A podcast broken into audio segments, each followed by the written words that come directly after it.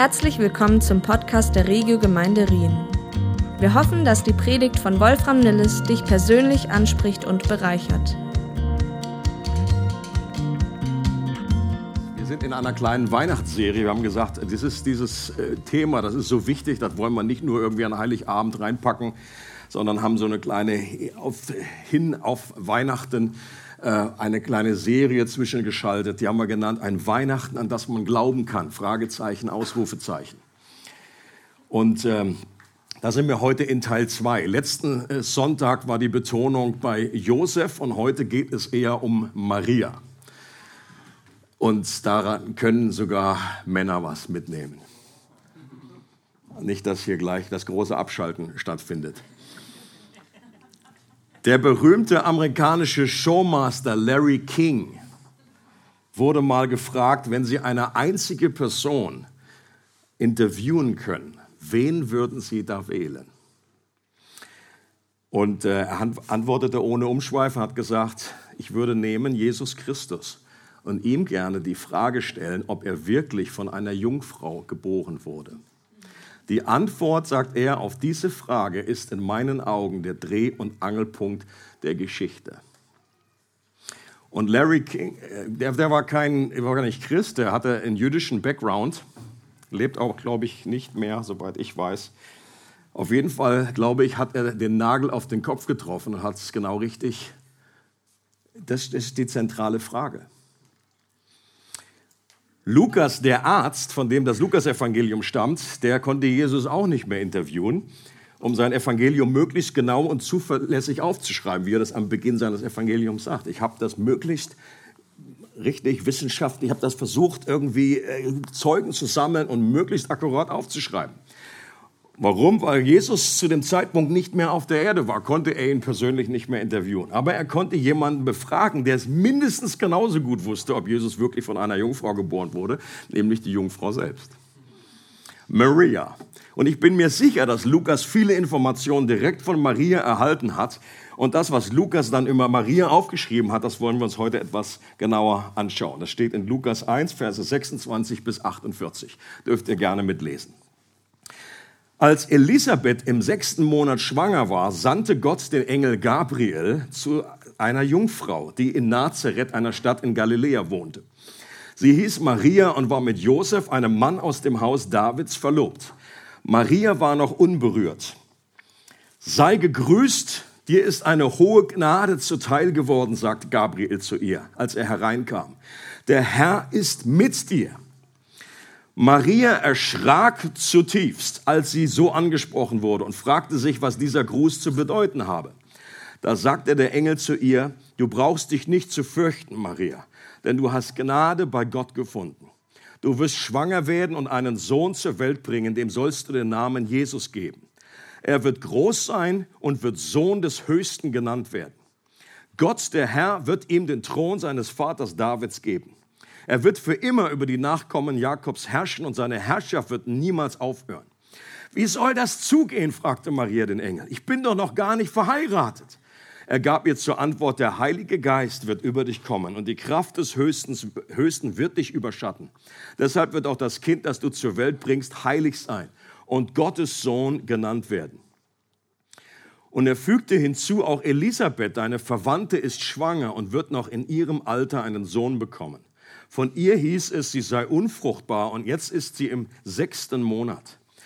Denn für Gott ist nichts unmöglich. Da sagte Maria, ich bin die Dienerin des Herrn. Was du gesagt hast, soll mir mit mir geschehen. Hierauf verließ sie der Engel.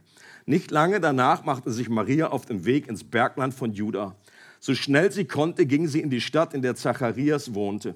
Sie betrat sein Haus und begrüßte Elisabeth. Als Elisabeth den Gruß Marias hörte, hüpfte das Kind in ihrem Leib. Da wurde Elisabeth mit dem Heiligen Geist erfüllt und rief laut, du bist die gesegnetste aller Frauen und gesegnet ist das Kind in deinem Leib. Doch wer bin ich, dass die Mutter meines Herrn zu mir kommt? In dem Augenblick, als ich deinen Gruß hörte, hüpfte das Kind vor Freude in meinem Leib.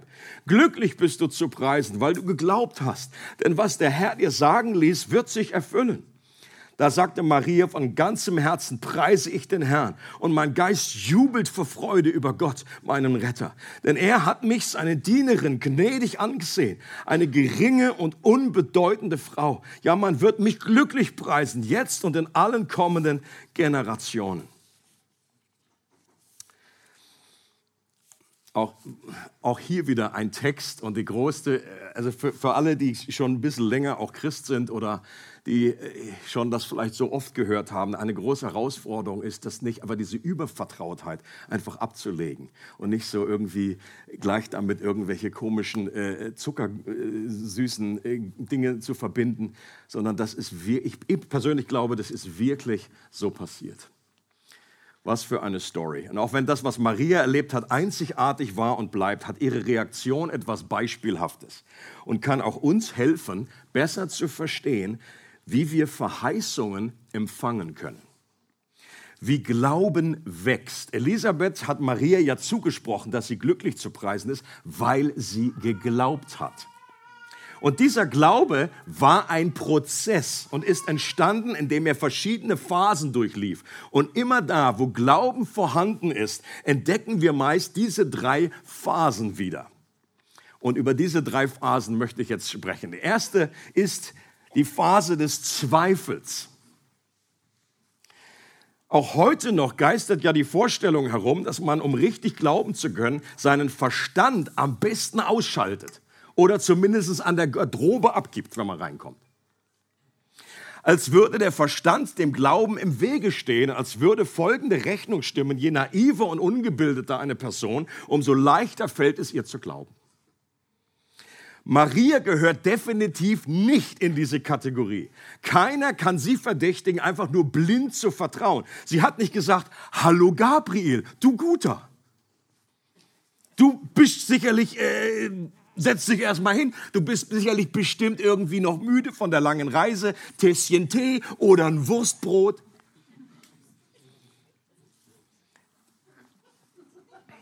Maria ist ausgeflippt. She freaked out, wie man es in Deutsch sagt. Sie hat, ha! Sicherlich kam da irgendwie was aus ihrem Mund raus.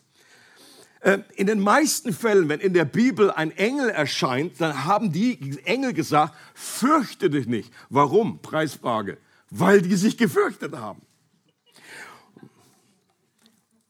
Und weil sich die Menschen erschrocken haben, und das gibt uns auch einen deutlichen Hinweis darauf, dass Engel wenig Ähnlichkeit mit den 30 Zentimeter großen, etwas pummeligen Rokoko-Figuren zu tun haben, weil sich vor denen niemand gefürchtet hätte. Also die sind ja meistens irgendwie so groß und dann stellt euch vor, da kommt einer und da hätte niemand reagiert so, ha! Sondern da kommt plötzlich, da steht einer bei Maria wirklich im Raum. Ist ja noch unterschiedlich, diese Vision. Josef im Traum erschien ihm ein Engel. Das ist nochmal eine andere Kategorie.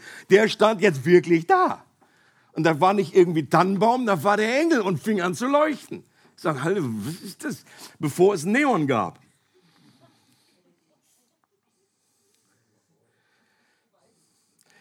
Und sie fragte sich, heißt es im Text, was dieser Gruß bedeutet. Sei gegrüßt, Begnadete, der Herr ist mit dir. Dieses Wort hier, das fragte, ist an der Stelle sehr, eigentlich sehr schwach übersetzt. Das war nicht einfach nur die Frage, die sie gestellt hat. Das griechische Wort ist dialogizomai. Das kennen wir auch im deutschen Wort. Ein Dialog.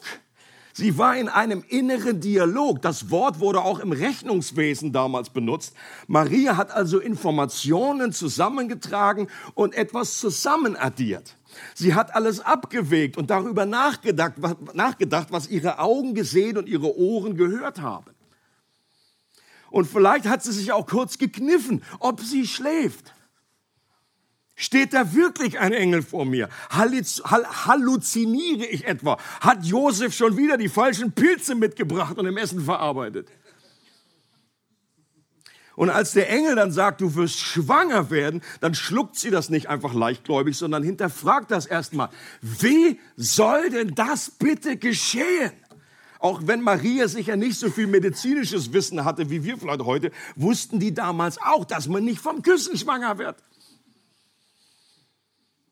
Auch in Ihrem Fall, wie ich letzten Sonntag schon gesagt habe, sollten wir uns wieder hüten vor der chronologischen Blasiertheit, wie C.S. Lewis das genannt hat. Chronologische Blasiertheit. Das heißt, aufgeklärte Menschen lesen alte Texte manchmal mit einer gewissen Arroganz, als wären die Menschen damals alle durch die Bank naiv, einfältig, weniger intelligent und konnten nicht bis drei zählen. Und dem ist nicht so. In Vers 35 heißt es, der Heilige Geist wird über dich kommen. Das ist die Aussage von Gabriel. Und die Kraft des Höchsten wird dich überschatten. Deshalb wird auch das Kind, das du zur Welt bringst, heilig sein und Gottes Sohn genannt werden. Leute, was für eine Aussage. Mit anderen Worten, Gott selbst wird der Vater des Kindes sein. Ein Wunder wird an dir geschehen durch seinen Geist, Maria. Und du wirst den Sohn Gottes, den verheißenen Messias, zur Welt bringen. Und auch nach dieser Aussage wird sie noch weiter Dialogizumait haben. Eine neue Wortschöpfung von mir. Sie hat sich ja nicht gedacht, ja, dann ist ja alles in Butter. Nach der Erklärung, aha. Alles in ihr muss geschrien haben, das ist absolut Mischugge. Ich liebe dieses Wort. Das ist so, das ist so ein jiddisches Wort. Mischugge heißt einfach, das ist verrückt. Das ist absolut Mischugge. Wieso ich? Wann wache ich auf auf diesem Traum? Wann verschwindet dieser Engel wieder? Wann geht die Wirkung der Pilze? Wann geht sie nach? Die christliche Botschaft enthält so einiges, was richtig Mischugge ist. Wenn wir nie an den Punkt gekommen sind, dass wir die christliche Botschaft auch mit Schugge finden, dann könnte es daran liegen, dass wir der echten, unverdünnten Botschaft noch nie so richtig begegnet sind und diese Wahrheiten unser Herz noch nicht so richtig er erreicht haben. Im selben Kapitel stellt ja Zacharias, der Vater von Johannes, denselben, demselben Engel eine ganz ähnliche Frage. Ist euch das mal aufgefallen beim Lesen?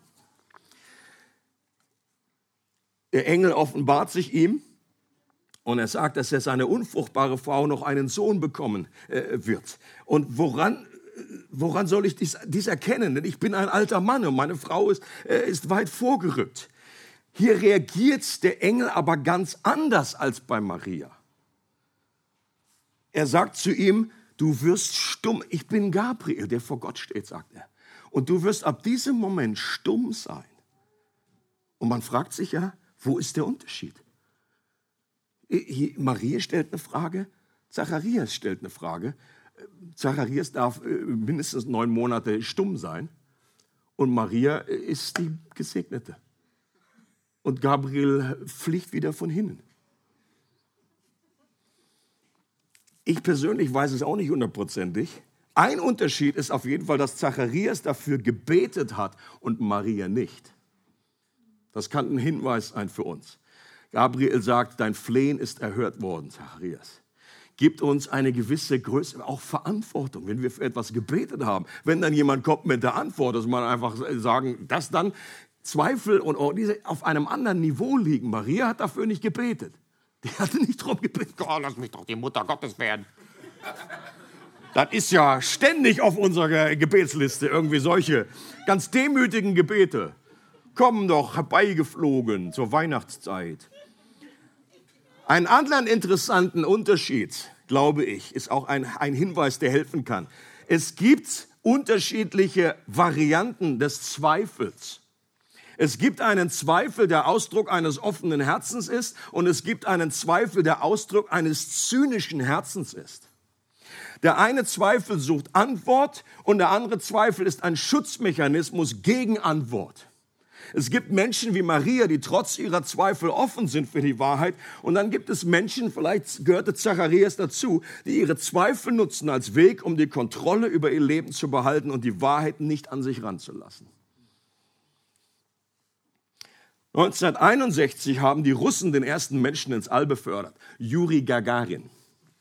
Einige erinnern sich noch. Wenige. Der damalige russische Regierungschef Nikita Khrushchev hat das zu Propagandazwecken missbraucht und hämisch bemerkt, dass der Kosmonaut nun im All gewesen ist, Gott dort aber nicht getroffen hätte. Damit war der Fall erledigt. C.S. Lewis hat auf diese Aussage hin ein Essay geschrieben, geschrieben und gesagt, dass wenn es einen Gott gibt, der uns erschaffen hat, dann könnten wir ihn sicher nicht dadurch entdecken, indem wir höher in die Lüfte steigen. Gott würde mit Menschen nicht so in Beziehung stehen wie ein Mensch auf der zweiten Etage mit einem Menschen in der ersten Etage.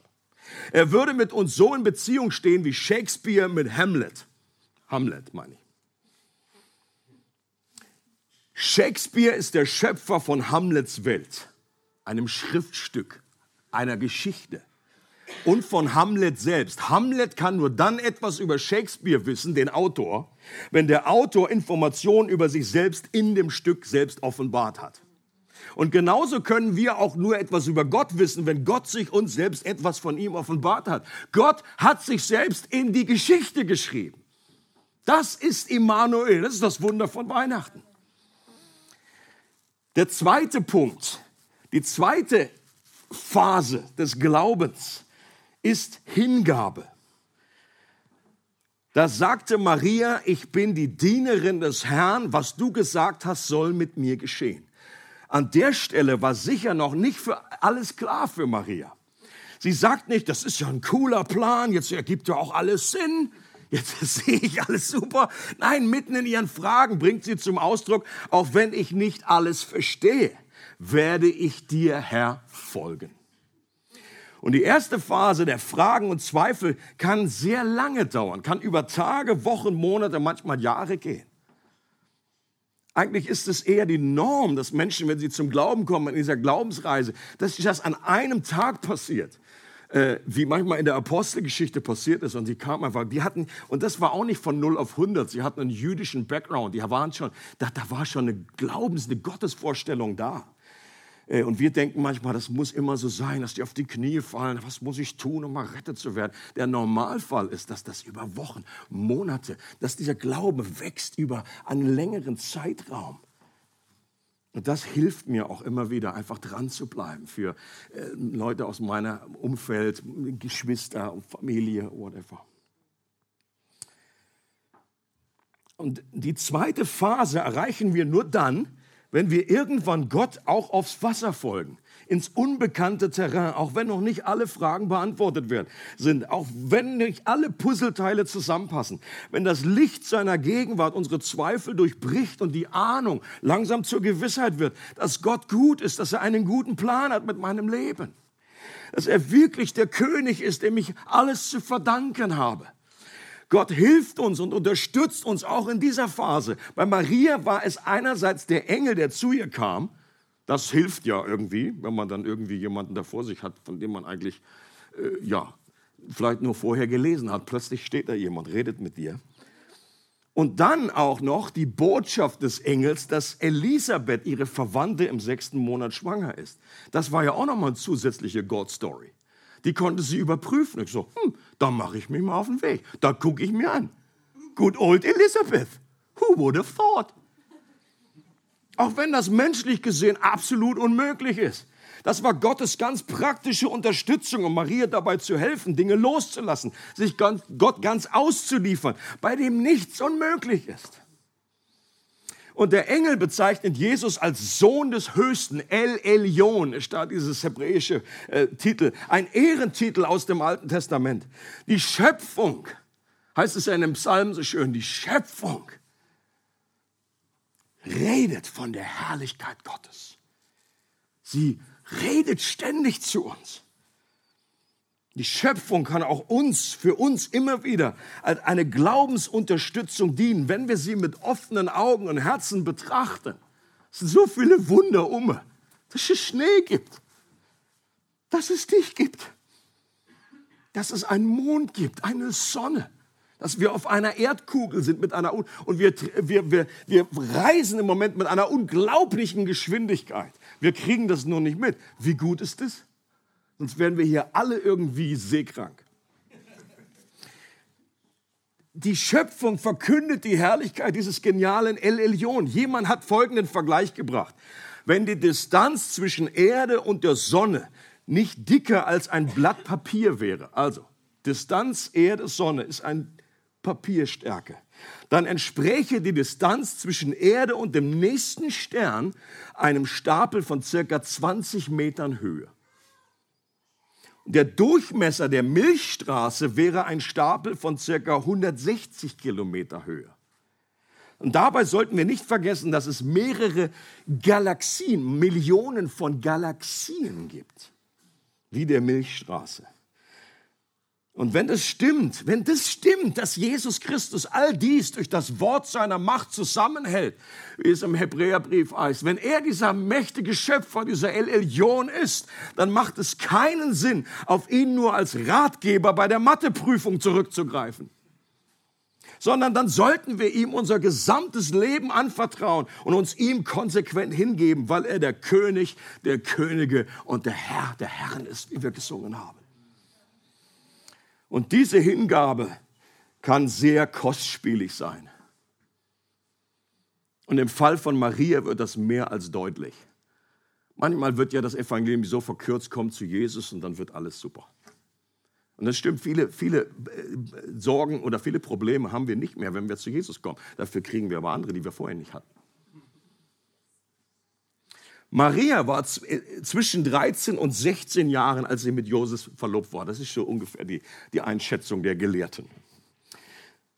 Was die wollte, war einfach nur heiraten, mit Josef alt werden, Kinder bekommen, kleines Häuschen mit Vorgarten. und den Römern aus dem Weg gehen. Damals auch entscheidend. Die Gnade, die der Engel ihr zugesprochen hat, konnte sie zu der Zeit überhaupt nicht als Gnade erkennen. Gerade diese Gnade würde bei ihr für ein lebenslanges Stigma sorgen. Nazareth war ein Dorf mit circa 200 Einwohnern. Und aus, aus der Bibel selber wissen wir, das war der letzte Kuhkaff. Da wollte keiner hin, freiwillig. Du kommst aus Nazareth, tut mir leid. Der Herr sei mit dir. Die hatten einen komischen Dialekt, die fielen sofort auf. Niemand wollte nach Nazareth. Das war, da war der Hund verfroren. Und von den 200 Einwohnern war wahrscheinlich die Hälfte miteinander verwandt. Da kannte jeder jeden. Und sehr wahrscheinlich war es auch eine Stadt, die von den Römern als Stützpunkt genutzt wurde, weil das auf einer Anhöhe liegt und einen guten Überblick bot. Die Tatsache, dass sie vor der offiziellen Hochzeitszeremonie schwanger wurde, konnte für die Bewohner nur Folgendes bedeuten, dass sie Josef entweder untreu war und sich einen anderen Lover gesucht hatte vor der Hochzeit, dass ein Römer über sie hergefallen war oder Josef und Maria schon vor ihrer Eheschließung miteinander geschlafen, geschlafen hatten. Keine Variante war akzeptabel in der damaligen Zeit. Und Josef selbst wusste, dass das Kind nicht von ihm war, aber sogar er kaufte ihr die Geschichte mit dem Heiligen Geist zu Beginn nicht ab. Das ist wie eben. Das ist einfach, der Heilige Geist ist über dich gekommen. Und noch eine Pilzsuppe. Also die Story ist so absurd, wie es nur irgendwie geht, das, weil es einfach das vorher nie gab und auch später nie geben würde. Er wollte sie heimlich verlassen, um ihr die größte Schande zu ersparen. Das spricht einfach nur so für, für Josefs äh, äh, Anstand. Und erst als ein Engel ihm im Traum erschien, glaubte er Maria, das haben wir letzten Sonntag gehört, er blieb bei ihr und das bestärkte wiederum die Einwohner in ihrem Verdacht, dass sie schon vor der Hochzeit was miteinander hatten, weil sie sonst gesteinigt worden wäre. Und wir können uns heute kaum vorstellen, was das in einer Gesellschaft, die so von Ehre geprägt war, bedeutet hat. Und was der Engel sagt, ist, Maria, du hast viel Gnade bei Gott gefunden, er ist mit dir. Ehrlich gesagt, bei dieser Aussage des Engels hätten 99,9 Prozent aller Christen einen anderen Verlauf vermutet und seine Aussage etwas positiver verstanden als das, was dann hinterher sich entwickelt hat. Was Gott ihr dazu mutete, war gewaltig und das war ja nur der Anfang. Die beschwerliche Reise, über 100 Kilometer weit hochschwanger, einen Monat später kommt Maria zum Tempel nach Jerusalem und hört dort in einem prophetischen Wort von Simeon, dass ein Schwert ihre Seele durchdringen wird. Also so, dass die hätte wahrscheinlich gesagt, also also prophetisches Wort, du, das muss ja irgendeine Bestätigung sein von der Engel hat mir Gnade versprochen. Gott hat gesagt, mit mir nichts von Schwert, da war nichts von Schwert. Maria, du hast viel Gnade bei Gott gefunden. Er ist mit dir. Dann die Flucht nach Ägypten. Dann wieder zurück nach Nazareth. Was vielleicht für Maria noch schlimmer war, als in Ägypten zu bleiben, wieder in das Kuhkaff zurück mit den ganzen netten Verwandten, der Mischpoke zu Hause. Da kannte sie wenigstens keiner und niemand hat sie verachtet oder angespuckt. Josef wird zum letzten Mal erwähnt, als Jesus zwölf war und man geht davon aus, dass er früh verstorben ist und Maria später allein gelebt hat. Maria und alle anderen Geschwister von Jesus hielten ihn am Beginn seines Dienstes für völlig durchgedreht. Auch Jesus selber war Mischugge. Die wollten ihn abholen, weil Maria hat gesagt, das Kind ist nicht, das Kind ist nicht, da stimmt was nicht. Der will immer nur predigen, der will immer nur Leute heilen, der kommt gar nicht mehr zur Ruhe. Und wir holen ihn einfach zurück. Der soll mal wieder nach Nazareth kommen, der soll mal Pause machen. Und dann muss Maria am Fuß eines römischen Kreuzes miterleben, wie ihr eigener Sohn, der ihr vor einem Engel angekündigt wurde, als Erlöser der Welt, auf elende Weise stirbt. Spätestens da, spätestens da erfüllte sich das prophetische Wort, dass ein Schwert ihre Seele durchstößt. Maria, du hast viel Gnade bei Gott gefunden. Er ist mit dir. Wenn wir die Weihnachtsgeschichte ohne Pling Pling lesen und ohne diesen Zuckerguss, dann erinnert sie uns daran, dass Gottes Gnade und seine Gegenwart offenbar nicht gleichzusetzen sind damit, dass unser Leben immer nur angenehm und problemfrei verläuft und Prüfungen und Leiden aus dem Grund in unser Leben können, kommen können, gerade weil Gott uns Gnade schenkt und mit uns ist. Und das müssen wir einfach immer wieder hören.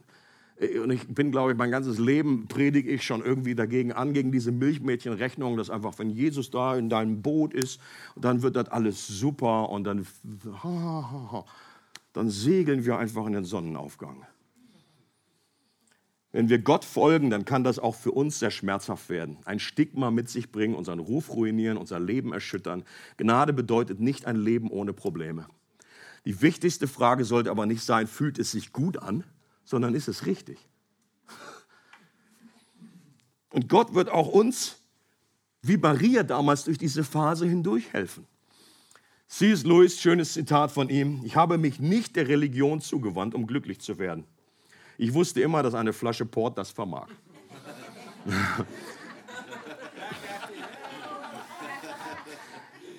Einige können sich identifizieren.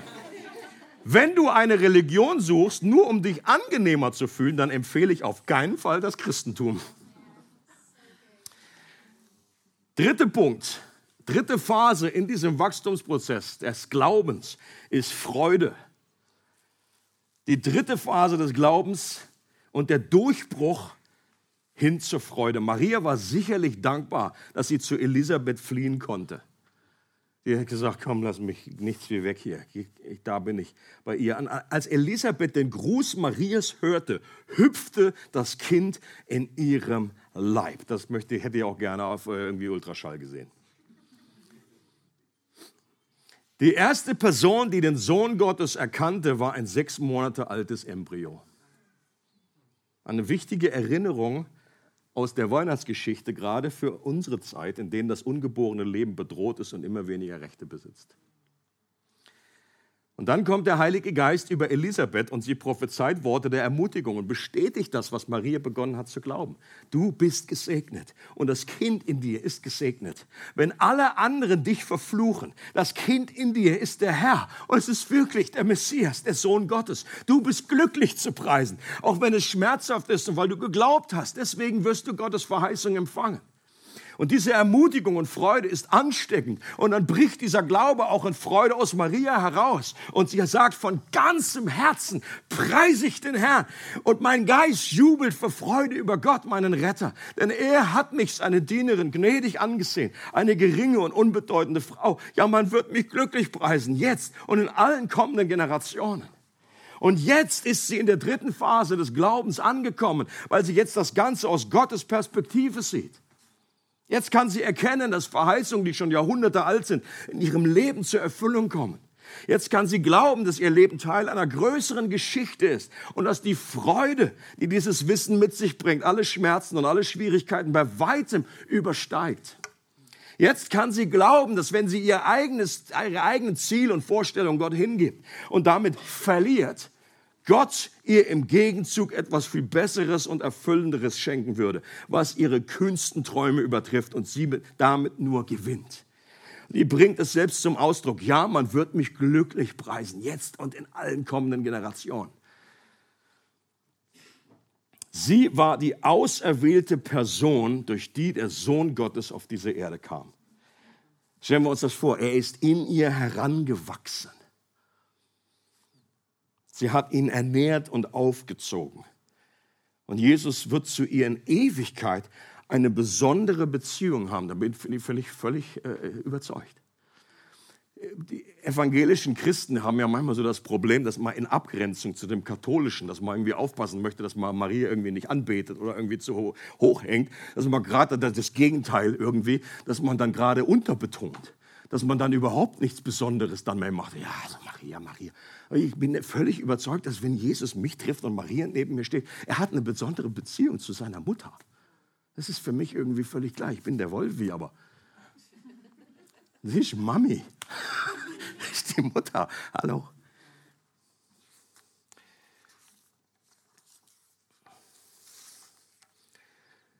Und ich bin über, auch überzeugt, 100 Prozent, dass wenn wir Maria jetzt hier interviewen könnten, wenn sie jetzt hier stehen würde, mal eben vorbeikommt wie der Engel Gabriel und sie ihre God-Story erzählt, dann würde sie sagen, dass das alles sowas von wert war. Dass sie sich jederzeit wieder für dieses Leben entscheiden würde. Lieber ein Leben mit großen Herausforderungen, aber von Gott gebraucht zu werden. Teil von Gottes Plan zu sein, als ein Leben mit Annehmlichkeiten, aber ohne Gott.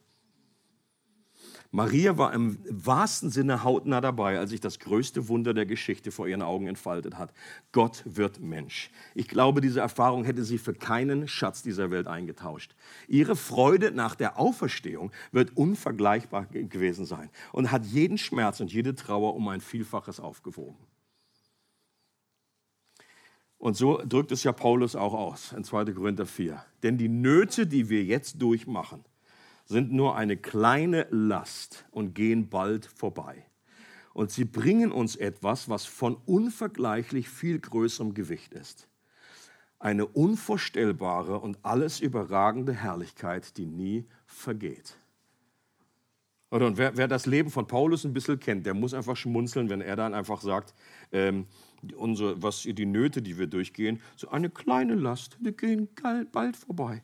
Er schreibt fast ein ganzes Kapitel von seinem Leiden, was er um Christi willen erleidet, wie oft er verfolgt wurde, wie oft er Schiffbruch gehabt hat, wie oft er, ich glaube fünfmal war es, einfach diese 40 Schläge minus eins bekommen hat, wie er abgelehnt wurde, wie er einfach, wie, das, das war ein Horrortrip, aber er sagt, das ist, oh, das ist mir versprochen, aber das ist aus dieser Ewigkeitsperspektive, wird es einfach nichts ins Gewicht. Das ist ja hier das Bild von einer Waage. Du packst all das Leiden irgendwie drauf und es wird noch nicht mal einen Ausschlag machen, weil einfach die Herrlichkeit, dieses Gewicht Herrlichkeit, das ist so stark, das ist, juckt überhaupt nicht auf der Seite.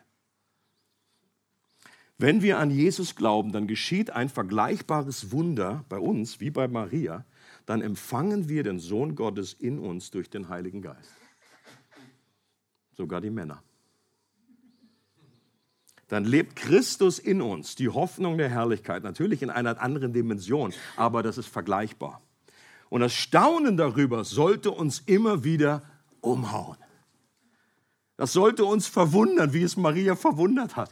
Wer bin ich, dass ich das verdient habe? Warum ich? Es sollte uns faszinieren, wie es sie fasziniert hat und uns vor Freude immer wieder mal jubeln lassen wie das bei ihr der Fall war, wenn wir das irgendwie gleichgültig abtun oder das uns nicht wirklich hinterm Ofen hervorlockt, es unser Leben kaum mehr beeinflusst, dass wir Christ sind, dann ist die Wahrscheinlichkeit hoch, dass wir dieses entweder dieses Wunder noch nie richtig begriffen haben oder unser Evangeliumsschwund sehr weit fortgeschritten ist dann gehen wir vielleicht noch davon aus, dass der Glaube etwas ist, zu was wir uns selber irgendwie entschieden haben, worüber wir verfügen können. Aber echten Glauben können wir nicht selber produzieren. Er ist ein göttliches Geschenk. Es wächst und dabei äh, durchläuft er meistens diese drei Phasen. Zweifel, Hingabe und Freude.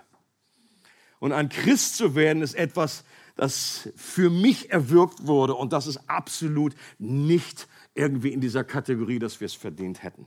Und wir brauchen eben nicht nur ein wenig Unterstützung und Hilfe als Menschen, sondern nichts weniger als eine Totenauferstehung.